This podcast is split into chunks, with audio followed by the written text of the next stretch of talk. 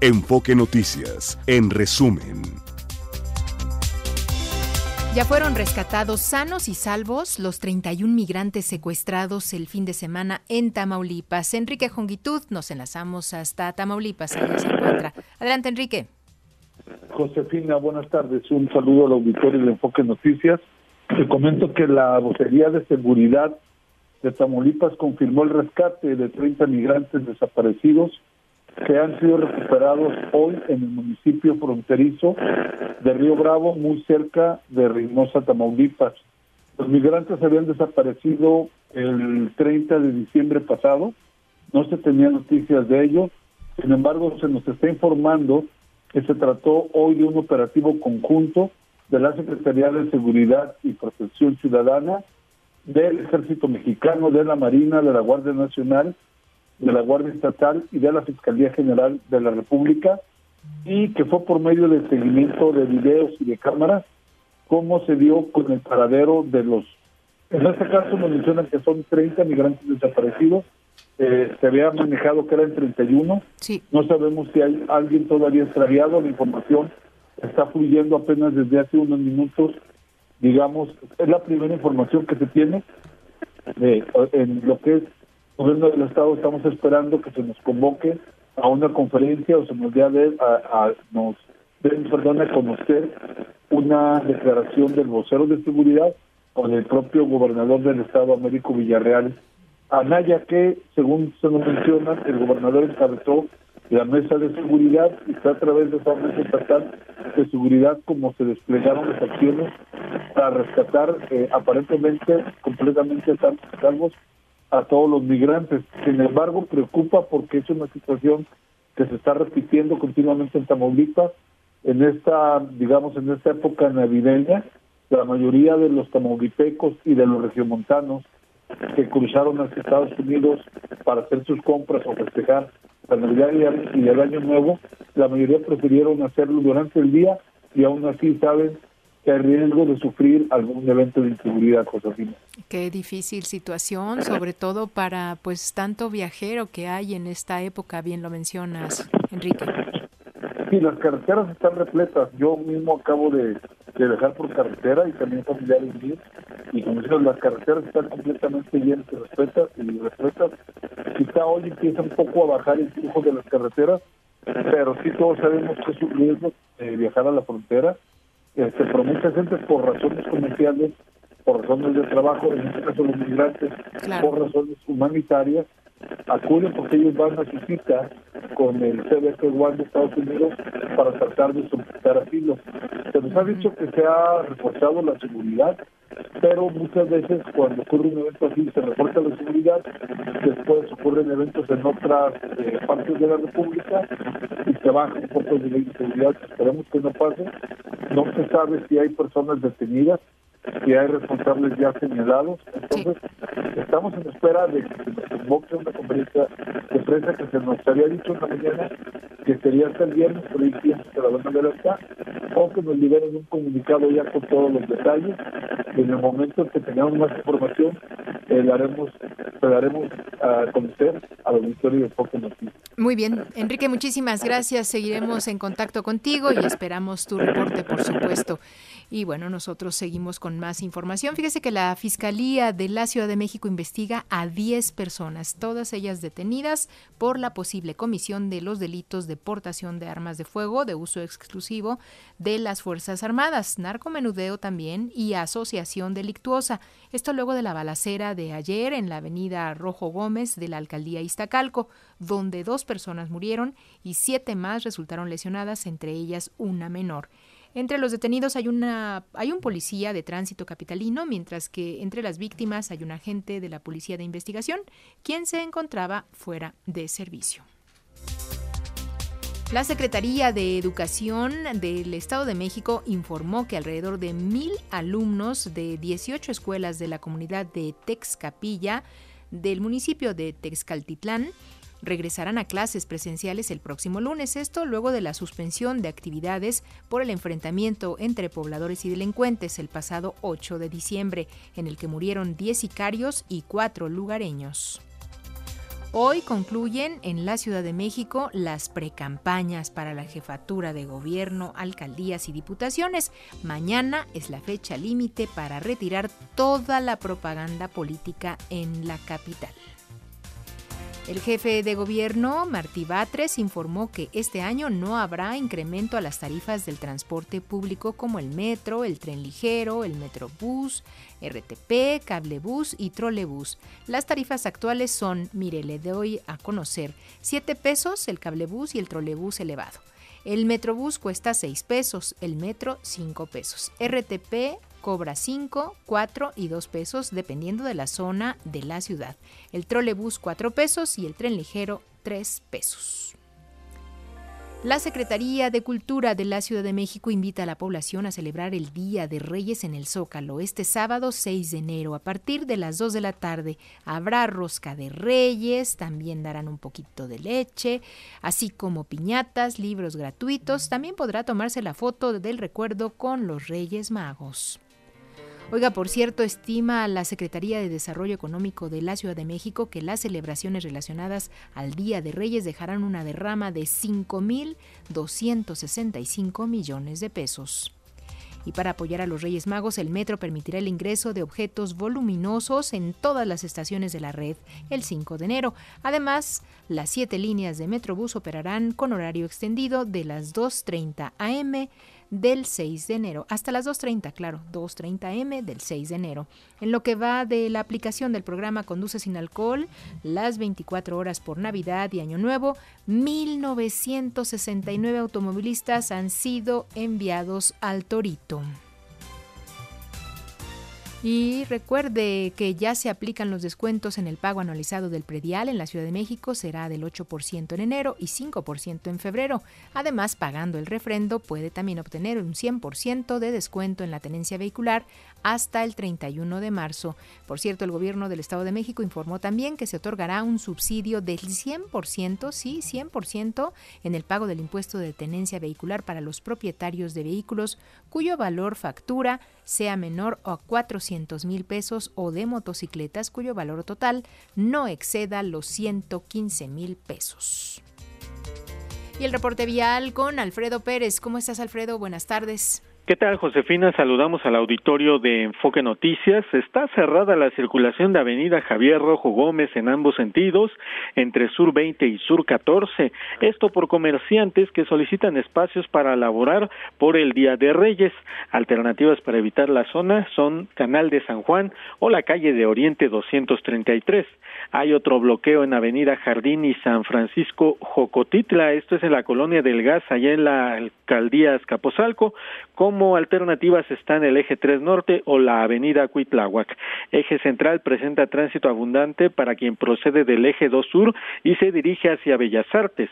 Hay asentamientos de la luz roja de los semáforos sobre avenida Bucareli, desde el Paseo de la Reforma hacia Avenida Chapultepec. Tenemos buena calidad del aire en las 16 alcaldías de la Ciudad de México, mientras que el índice de rayos ultravioleta marca 6 puntos, por lo que se necesita protección extra para la piel. Josefina, auditorio de Enfoque Noticias, el reporte que tenemos. Y uno por uno. Pasamos todo. Eso es importante también la recomendación. Gracias, Alfredo. Buenas tardes. Buenas tardes. Cultura y cuidado animal con Rodrigo Estrella en Enfoque Noticias. Y lo encuentra con, en sus redes sociales como arroba rostarpets. ¿Cómo estás, Rodrigo? Qué gusto saludarte. Feliz año. Igualmente, Josefina, muchas gracias. Gastón, a todo el equipo de Enfoque y obviamente a todos nuestros amigos que nos escuchan en todas partes, pues un fuerte abrazo y feliz año, los mejores deseos.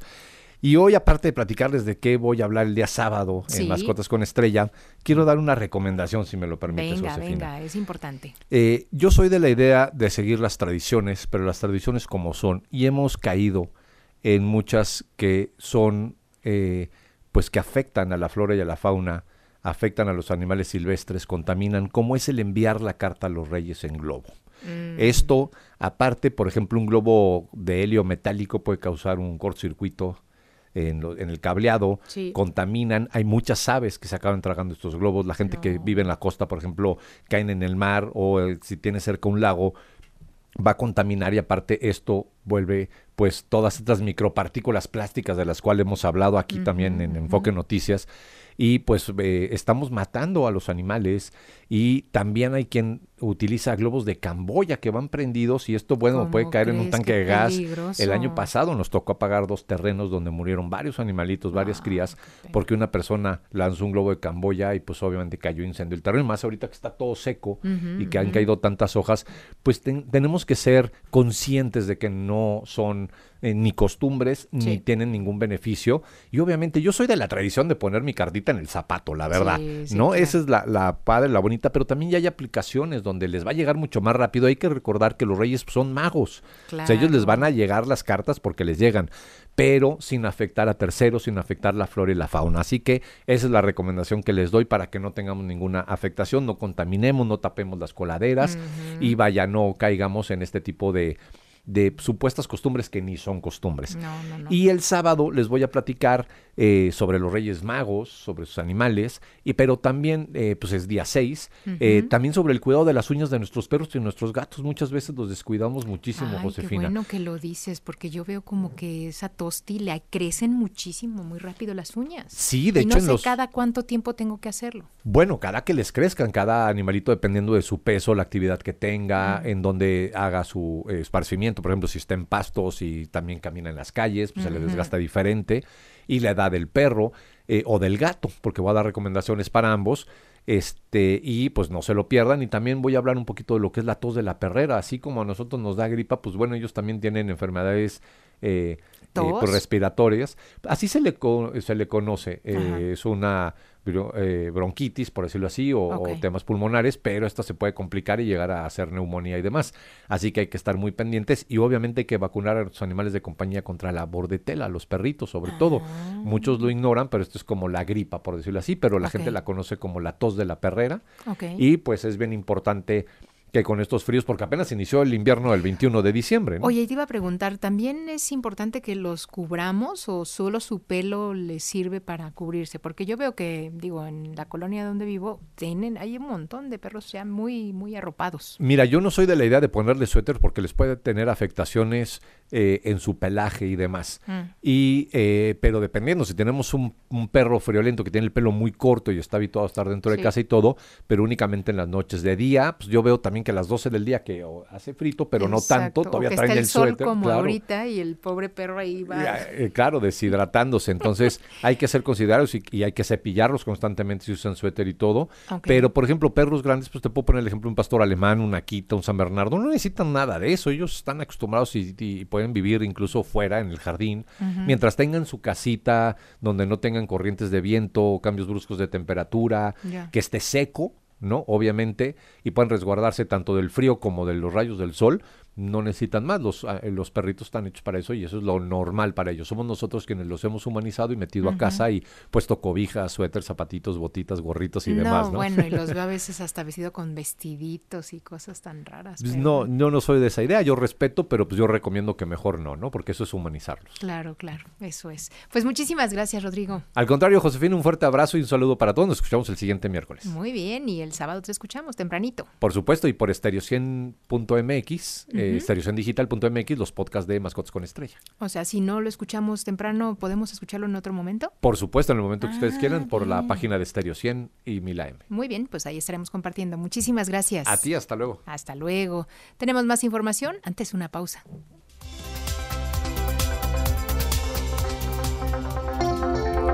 Son las 2 de la tarde con 18 minutos y vamos con mi compañero Jorge Sánchez Torres. Cuéntanos sobre lo sucedido ayer en la balacera en la alcaldía Iztacalco. Cuéntanos, Jorge.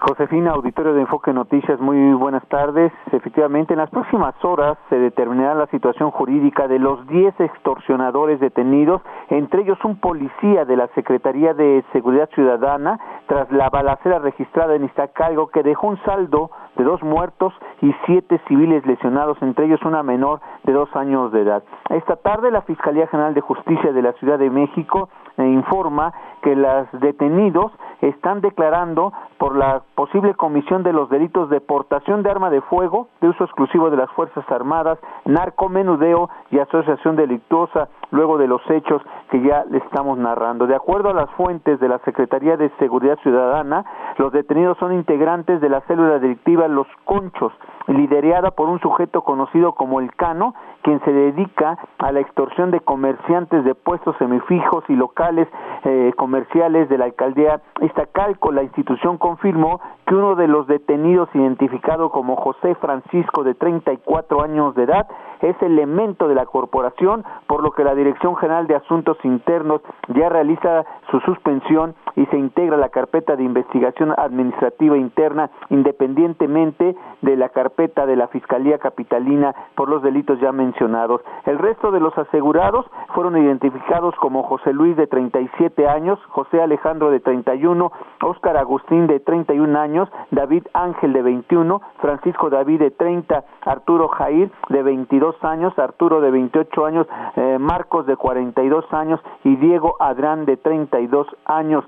Extraoficialmente se maneja que pertenecen al cártel de la familia michoacana. A los detenidos se les aseguraron seis armas de fuego cortas y diversos cartuchos útiles, por lo que fueron puestos a disposición del agente del Ministerio Público, quien definirá su situación jurídica en las próximas horas. Aquí lo que revela la Fiscalía Capitalina es que por el momento no se les está fincando cargos por extorsión, simplemente porque fueron detenidos en flagrancia por eh, la aportación de armas de fuego de las fuerzas federales, narcomenudeo y asociación delictuosa. Estaremos pendientes de lo que suceda. Eh, según información oficial, los agentes pues se ubicaron un vehículo color gris a la altura de la Avenida Sur 16. Dicho auto estaría involucrado en las indagatorias de extorsiones. Sin embargo, al notar la presencia policial, los tripulantes y un grupo de individuos abrieron fuego en contra de los policías quienes repelieron la agresión. Como resultado del intercambio de balas, pues un hombre de 49 años de edad resultó con una herida en la espalda y otro de 52 años con una lesión en la rodilla derecha, además de cuatro mujeres de 24, 49, 55 y 57 años de edad resultaron con heridas de bala y la menor de edad de nombre Ángela todos resultaron lesionados durante el fuego cruzado, la menor se reporta como grave. La Fiscalía General de Justicia de la Ciudad de México, por su parte, reconoce, informa que de los presuntos delincuentes que fallecieron dos, está un elemento de la Policía de Investigación, uno de sus elementos, que según estaba pues fuera de servicio. No estaba trabajando, estaba en sus días de descanso y bueno, protegiendo a bandas de extorsionadores. Es el reporte que les tengo. Pues al menos detuvieron a 10 personas, Jorge. Efectivamente, y bueno, pues ya están declarando y bueno, esperemos qué es lo que sucede en estas declaraciones. Serán consignados ante un juez de penal y estaremos pendientes para darlo a conocer al auditorio de Enfoque Noticias. Muy bien, esperamos más información. Gracias, Jorge. Buena tarde. Buena tarde. Las finanzas con Martín Carmona. El momento de la información financiera cuando son las 2 de la tarde con 22 minutos. Martín Carmona en cabina puntualmente, Josefina, como debe de ser. Ya te escuchas muchísimo mejor, ¿eh? Bueno, pues ojalá que la tarde sea benigna conmigo y que me permita estar. Sí, porque las mañanitas están terribles. Sí, oye. Aun cuando ya no está tan frío, 9 grados, 8 grados traemos en la mañana contra los 2 o 3 de hace unos días, pero todavía se siente este efecto en la salud, así es que a cuidarse. Muy bien, a cuidarse. ¿Qué nos tienes, Martín? Y vamos a informar porque al cierre del año pasado, el último día fue el viernes 29 de diciembre, las reservas del Banco de México se ubicaron en 212.762 millones mm, de dólares, una cantidad muy importante de dinero que le permite al Banco de México enfrentar cualquier eventualidad, que hubiera un periodo de alta volatilidad a nivel internacional.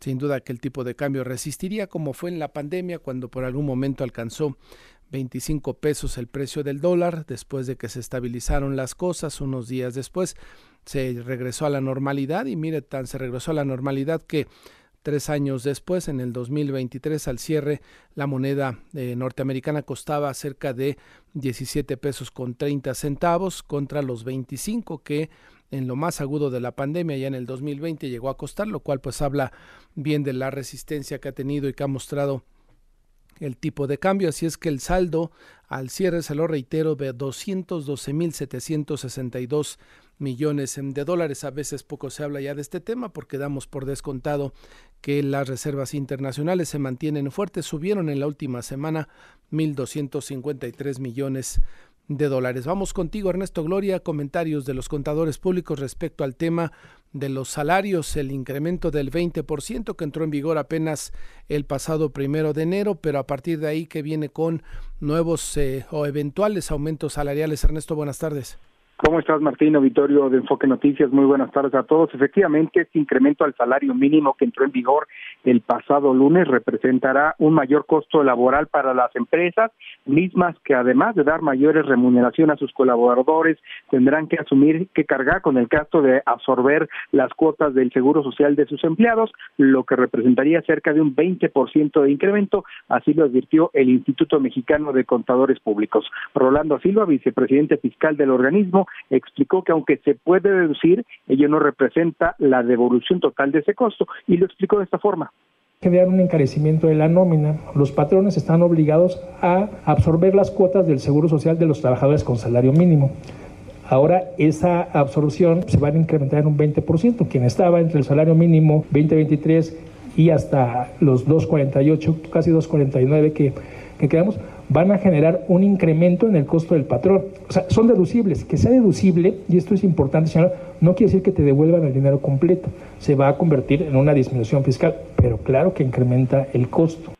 Añadió que diversos sectores formales, que además de recibir su ingreso, este es complementado por propinas como el sector turismo, restaurantero, las gasolinerías y otros, serán los que verán más incrementados su costo laboral. Ante ello señaló que sería deseable que las autoridades, a fin de seguir promoviendo la inversión y el empleo formal, consideren mayores facilidades fiscales a las empresas para impulsar la economía. Recordó que el incremento en el costo laboral deriva de, diversos factores ya presentes y otros latentes, entre ellos el incremento del propio salario mínimo, la prima vacacional que se duplicó, el pago de seguridad social que tuvo un incremento de 1.3% por mayor cuota del retiro, también un mayor aguinaldo y eventualmente, Martín, la reducción de la jornada laboral en donde se tendría que pagar un día adicional más de salario. Señaló que las más afectadas serán las MIPIMES, ya que advirtió son las que más empleados con la mini percepción tienen, lo que les deja sin margen de maniobra, ya que no pueden incrementar los costos de sus productos o servicios y esto los dejaría fuera de mercado. Vamos a escucharlo. Esto lo pueden hacer las grandes empresas. Las grandes empresas probablemente puedan estar repercutiendo el precio al consumidor final. Los pequeños empresarios, que son la mayoría, ¿no? para efectos de, de, patrones, no pueden hacer esto por oferta y demanda. Si cuesta dos pesos más, ya no lo compro ahí. Entonces se reduce un margen y se reduce la posibilidad de crecimiento de un grupo importante, que hablamos de un 90% de las empresas, que son muy pequeñas y que no tendrían por qué quedarse ese tamaño, que habría que buscar su, su crecimiento. Entonces creo que, que por ahí vendría un impacto que no se ve de primera instancia, pero que sí o sí se va a, percibir, se va a sentir. Y bueno, Martín, entre las actualizaciones que piden los contadores está, por ejemplo, el de la deducción de vehículos que continúa en 175 mil pesos desde hace varios años. Este monto no se ha actualizado y bueno, pues prácticamente ya no hay ningún vehículo que tenga ese valor y bueno, pues ello disminuye, por supuesto, la posibilidad de deducción de los activos de las empresas. Martín.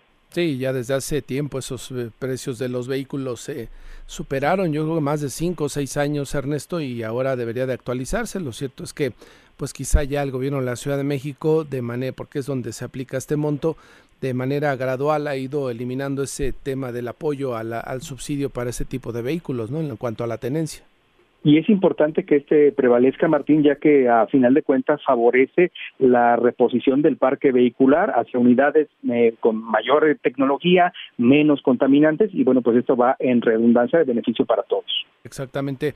Ernesto, gracias por la información. Buenas. Buenas tardes. Buenas tardes. Informar finalmente que el precio del dólar sube unos 3 centavos, ya está en 17.04. Ha iniciado estas dos eh, jornadas. Ayer martes y hoy miércoles con ligeros incrementos, 17.04 en operaciones al mayoreo en bancos y casas de cambio hasta 17.50 el precio del dólar. El euro 18 pesos con 60 centavos está vendiendo en este momento y la Bolsa Mexicana de Valores eh, en esta tarde de miércoles está perdiendo el 1.75%. A la baja también el mercado de los Estados Unidos menos 0.66%. Lo que tenemos, Josefina. Oye, y la noticia de que eh, Victoria Rodríguez Ceja, gobernadora del Banco de México, es la banquera central del 2024, ¿qué tal? ¿Qué te parece? Creo que buena noticia, Josefina, porque habla justamente de la independencia que el Banco de México y toda su junta de gobierno han logrado mantener en cuanto a aplicar una política monetaria dedicada justamente a atender que la responsabilidad que tiene el Banco Central, que es combatir la inflación. Lo hemos visto a lo largo del año pasado, como la inflación fue reduciendo de 8 a 7 a 6 y finalmente cerró arriba del 444 más o menos, y lo cual pues marcó una tendencia acertada. Ahora viene en esta segunda eh, estrategia, podríamos decirlo, en este 2024, una reducción en la tasa de interés para tratar de seguir estimulando la economía, pero bien, es un reconocimiento importante para el Banco de México. Muchos habló de si habría independencia o no justamente de la eh, gobernadora del Banco de México mm, mm, para saber si iba a mantener esta independencia y esta solvencia y creo que lo ha hecho de manera puntual y muy precisa. Pues qué importante, sobre todo porque se dudaba eh, cuando fue nombrada, ¿te acuerdas? ¿no? Que entró como con esa duda de eh, que era, muy cercana del, gobierno, ¿no? Que las cosas no estaban bien, en fin, ¿no? Oye, y lamentablemente falleció Roberto del Cueto, ¿no? Sí, eh, importante. Ex gobernador del de Banxico. Sí, justamente dentro de los eh, funcionarios que le dieron forma justamente a todo este esquema de independencia del Banco de México, de la autonomía. En la época moderna lo eh, contribuyó mucho a tener el Banco Central que hoy tenemos. Eh, muchos no se acuerdan de cuando el Banco de México era pues una máquina de hacer dinero dedicado a atender las necesidades de los gobiernos en turno a partir de la modernización de la economía mexicana, de todo esto que pues a la actual administración no le gusta, se le dio esa independencia al Banco Central para que se desligara de las intenciones políticas y justamente pues hoy lo tenemos de manera mucho más eh, correcta operando y bueno pues a destacar la labor de Roberto del Cueto. Eso es, descanse en paz. Descanse en paz. Muchas gracias Martín. Buenas tardes. Buenas tardes. Y tenemos más información. Vamos con mi compañero Juan Enrique Velázquez Pelcastre desde el Congreso de la Ciudad de México. ¿Qué nos tienes, Juan Enrique?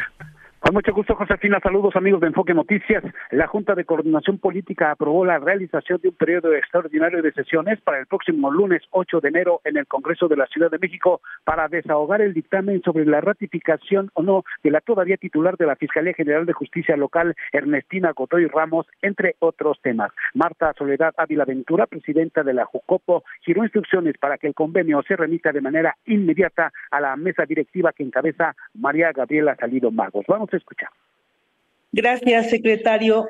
Eh, se le instruye para que de forma inmediata se remita dicho acuerdo a la presidencia de la mesa directiva con la finalidad de que se brinde puntual cumplimiento a la determinación adoptada por esta Junta de Coordinación Política.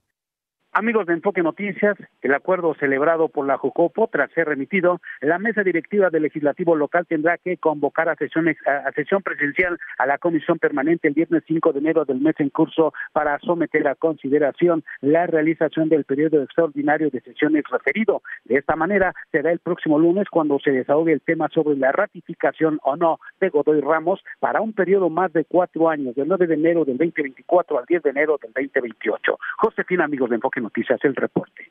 Muy bien, muchísimas gracias, Juan Enrique. Muy buenas tardes, Josefina. Buenas tardes. Hacemos una pausa y regresamos con más. Dos de la tarde con 32 minutos. Son las 2 de la tarde con 36 minutos. Seguimos con más y vamos con mi compañero Ricardo Trejo. Y es que lamentablemente sigue la problemática allá en la Plaza Giordano Bruno. ¿Cómo estás, Ricardo? Qué gusto saludarte. Buenas tardes.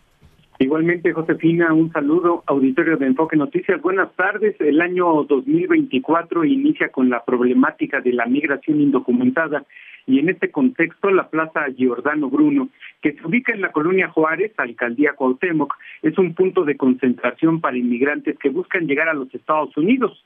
La Plaza Giordano Bruno sirve de campamento para al menos 300 inmigrantes, en su mayoría haitianos, así como para algunos ciudadanos de varias naciones quienes viven hacinados en pequeñas casas de campaña. Se puede apreciar la ropa recién lavada en tendederos improvisados, anafres humeantes, mujeres cuidando a los menores, es parte del aspecto de la pequeña plaza que por meses ha servido de una especie de campamento o de albergue sin ningún tipo de servicio. Los haitianos se muestran renuentes a hacer alguna declaración. Sin embargo, Clara María Chávez, de nacionalidad nicaragüense, accedió a platicar con Enfoque Noticias de la situación que se vive en esta plaza Giordano Bruno. Clara María Chávez, quien ya tiene más de dos meses en nuestro país, dijo que no recibe ningún apoyo de las autoridades y en ocasiones gente del lugar llega a regalarles comida o cobijas. La ciudadana nicaragüense hizo un llamado a la autoridad migratoria para que los deje circular libremente por el territorio nacional. Escuchemos. ¿Y qué llamado le hace usted a las autoridades? No, más que todo, pues, pues en particular todos quisiéramos circular y avanzar sin ningún problema. Más que todo, pues el documento circulatorio, porque dicen que no están dando esos documentos. Lo más que te están dando es el documento para quedarte acá en México. Por lo que hace a personas que habitan cerca de la plaza manifiestan molestia porque se llegan a sentir inseguros por la presencia de los indocumentados. Así nos lo comentó Alejandra, vecina del lugar. Escuchemos. No estamos eh, en contra de ellos, pero yo creo que ya las autoridades deben de ponerles un alto porque esta plaza es para recreación de los niños, de los adultos mayores y no tiene por qué ser ocupada por gente que pues tendría que estar en otro lado. Yo la verdad es que antes me sentía muy segura cuando en, sí, aquí en, mi casa y en los alrededores de la plaza, pero ahora eh, ya no. Otro entrevistado, Carlos, dijo entender la situación de los migrantes, sin embargo señaló que las autoridades deben poner orden y reubicarlos. Escuchemos. Híjole, pues sí, es un tema difícil. Pues sí, este, yo entiendo la situación que es difícil de estas personas, pero pues sí están creando un problema aquí en esta zona. O sea, sí, de repente hay algunas condiciones así insalubres, ¿no? Así pasa si se siente un olor así medio medio fétido, hay que decirlo, ¿no? La verdad, este, y sí se siente uno un poco inseguro, ¿no? Es que quieras que sea uno racista. Y también entrevistado por Enfoque Noticias, Wilner Metelus, quien es presidente del Comité Ciudadano en Defensa de los Naturalizados y Afromexicanos, lamentó la situación en la Plaza Giordano Bruno, al tiempo de hacer un llamado a las autoridades para apoyar a los migrantes en general. Escuchemos y aparte ellos están viviendo en las calles, por ejemplo, por lo que estamos viendo con nuestros hermanos migrantes en la Ciudad de México, por ejemplo, en la Plaza Giordano Bruno hay muchos hermanos haitianos y también hermanos ah, de países de América Latina. Ellos están viviendo en condiciones uh, infrahumanas a cuatro cuadras de la gobernación. Entonces el gobierno eh, federal no ha pronunciado sobre eso. Sí, los migrantes siguen en esta plaza Giordano Bruno que la han tomado como campamento con la necesidad de los extranjeros indocumentados y la molestia ya de los vecinos que urgen a las autoridades intervenir para reubicar a quienes pretenden llegar a los Estados Unidos. Josefina, por el momento el reporte para el auditorio de Enfoque Noticias. Pues entiende que no nada les gusta eh, a los vecinos que tener eh, unas personas que están viviendo así, simplemente en las calles, ¿no? Pero ¿a dónde los llevan, Ricardo? No está fácil la situación, entendible que busquen ellos una, pues un documento, algo que les permita eh, pues seguir transitando e ir hacia su destino, los Estados Unidos, pero la problemática sí es, es fuerte, ¿no? Así es, los albergues se encuentran a su máxima capacidad. Este es uno de los problemas, de los primeros problemas. Y también hay migrantes que no quieren laborar aquí en el país, buscar algún empleo. Bueno, también les faltan los documentos. Ellos lo que quieren es llegar a los Estados Unidos, cruzar la frontera para llegar a la Unión Americana. Entonces, pues distintos factores se unen para que este problema todavía sea más complicado y bueno, así inicia este año y lo que nos espera, Josefina, lamentablemente. Bien lo mencionas y lo que nos espera. Por allí hemos visto en algunos recorridos que hicimos en la central de Abasto que pues ya los encuentras como cargadores, algunos otros incluso se han dado a la tarea de formar parte del trío de los Reyes Magos, ¿no? O sea, aprovechando eh, su color de piel y bueno, pues de esta manera eh, se van integrando algunos de ellos, pero otros más eh, su, van por su destino, que es ir a los Estados Unidos, Ricardo. Así es, trabajos de limpieza en algunos puntos, pero también se encuentran con otra dificultad que las personas lamentablemente no les tienen confianza. No estamos acostumbrados a ver a personas de distinto color de piel y también o que llega a ¿no? desconfianza. Exactamente. Podríamos caer en el racismo. No, no, eh, auténticamente se cae en el racismo. Pues Ricardo, muchísimas gracias.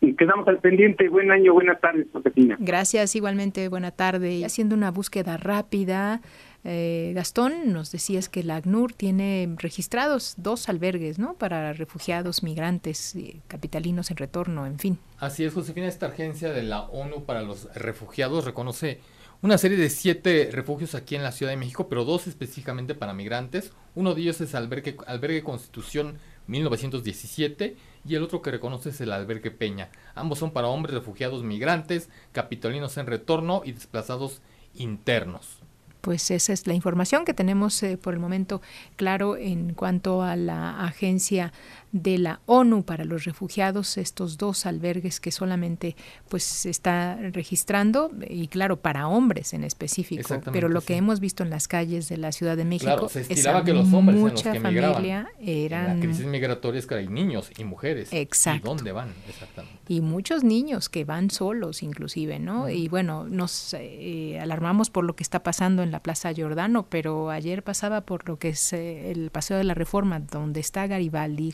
justamente enfrente. Eh, también hay muchísima gente que vive en la calle, auténticamente vive en la calle y pues también huele mal, como decían algunos de ellos, ¿no?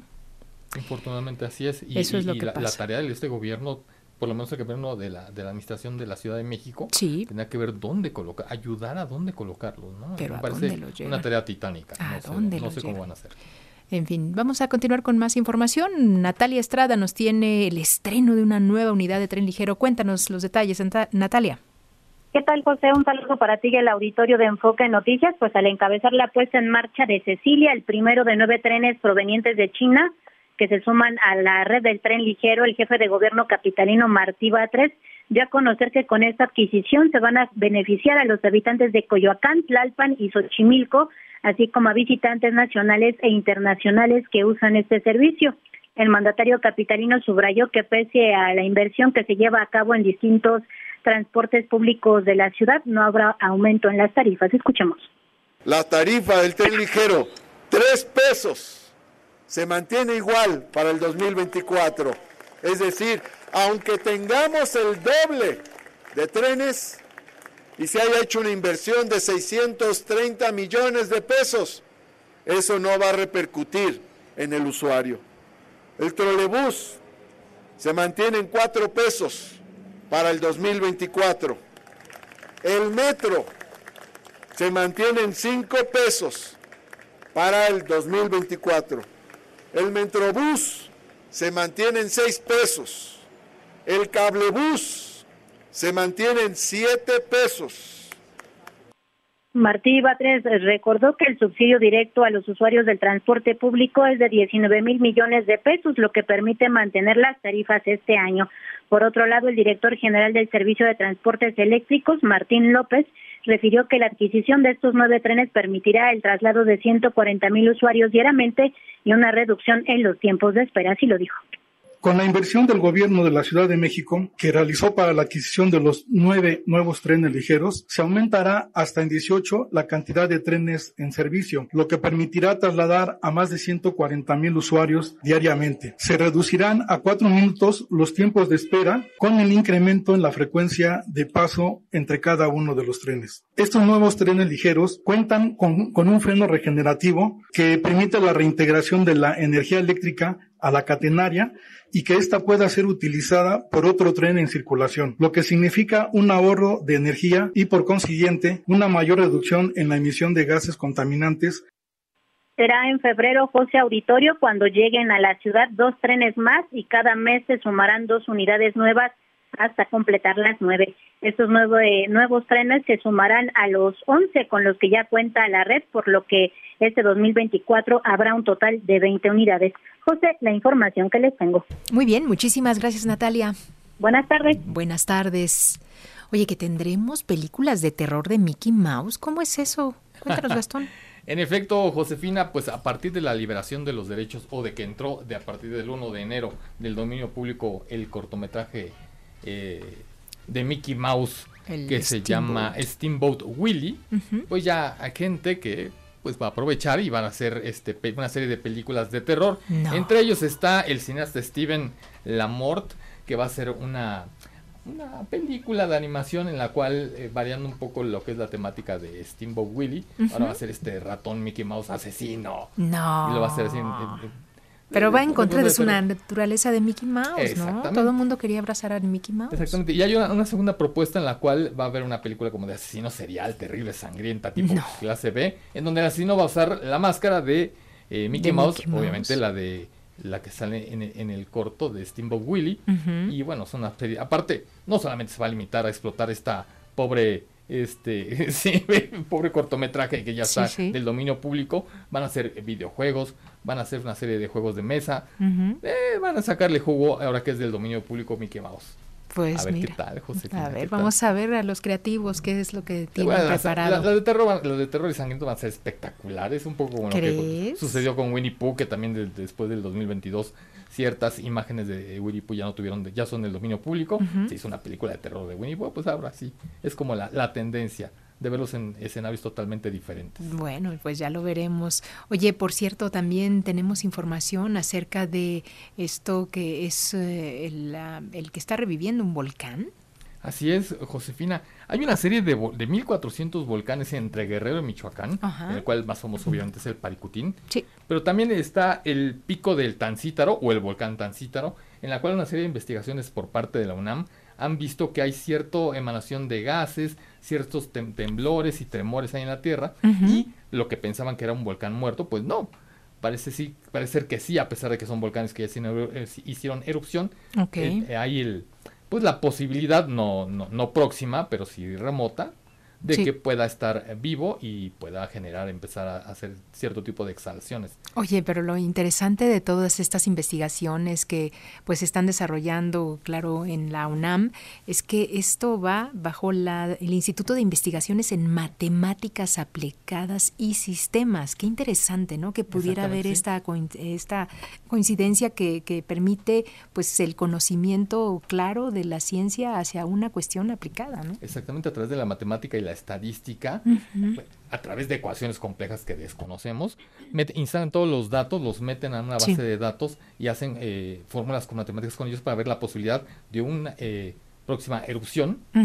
Hacen juegos estadísticos y la verdad me parecen brillantes porque pues yo anoto en un cuadernito, ¡ay, ya tembló dos veces! Claro, claro. Pero no, pero con un conocimiento de la ciencia y de la matemática para decirnos con, con, a ciencia cierta que el volcán Tancítaro no está muerto. Eso es, y lo importante sería en este caso, pues eh, estar al pendiente, decía la propia información, de los otros volcanes, ¿no? De lo que es eh, el volcán de el, el Iztaccíhuatl también pues está sí, el Popocatépetl, el Pico de Orizagua, el Nevado de Toluca que también aparece está muerto, es también como una alerta para checar estos viejos volcanes que están latentes, que son enormes y que están que nos rodean para ver que bueno, Ahí están. Son escandalosos como el volcán de Colima o como el Popocatépetl que están que todo el tiempo está exhalando, echando y amenazando y no pasa nada, pero eh, también revisar estos volcanes que ya están ahí muertos, tranquilos, llevan la posibilidad de que en esta región volcánica haga, erupciones es de cada 600 años. Bueno. La última fue del Paricutín allá en los años 40 del siglo pasado, entonces por eso no hay una gran alarma.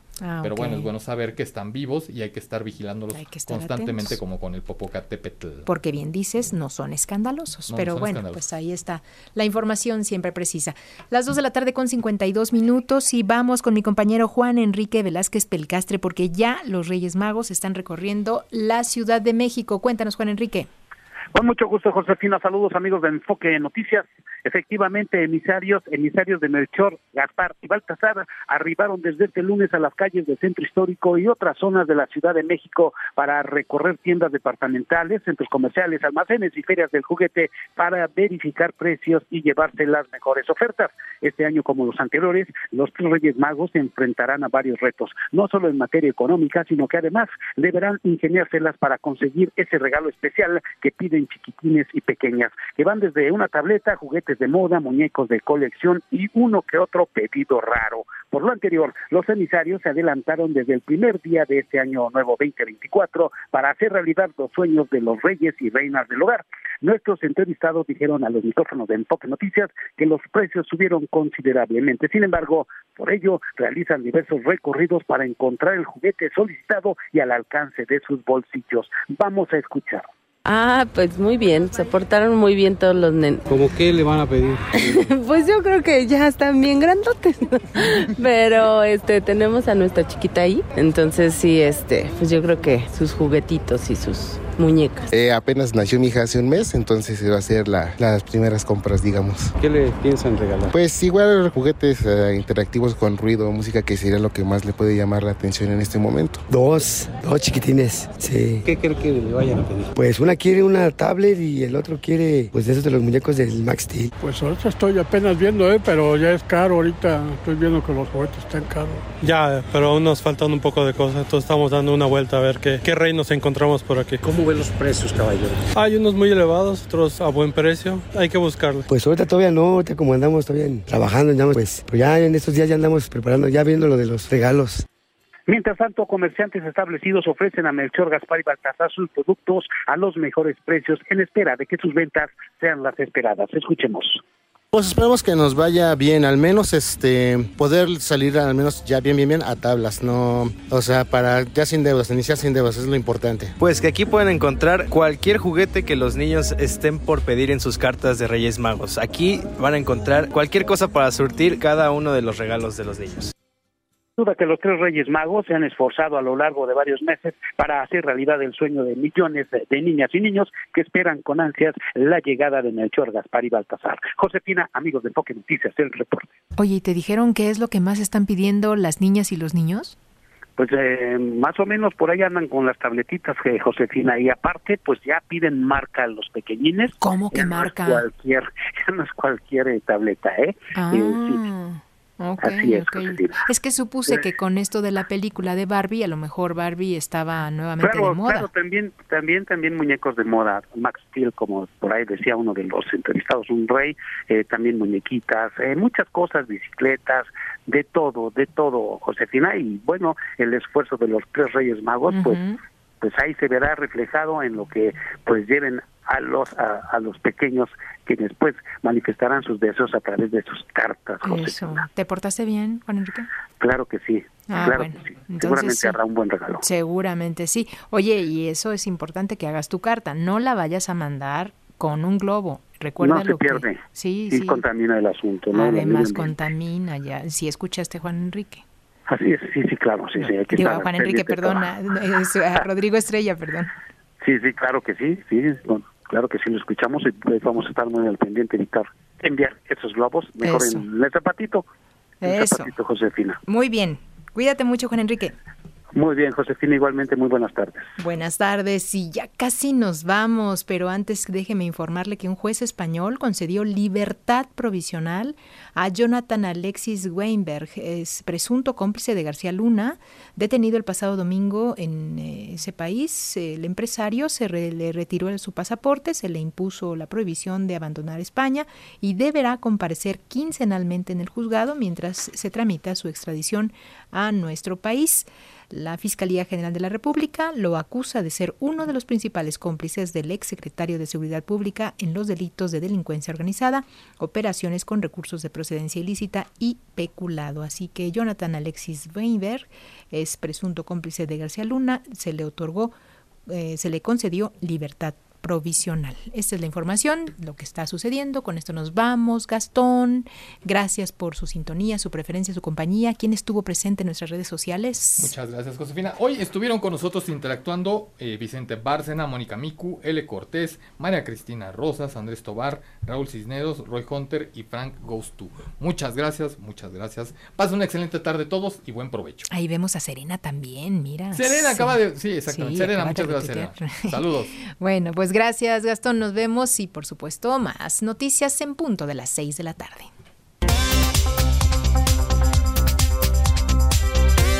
NRM Comunicaciones presentó Enfoque Noticias con Josefina Claudia Herrera. Lo esperamos en punto de las 18 horas con Alicia Salgado. Claridad en información.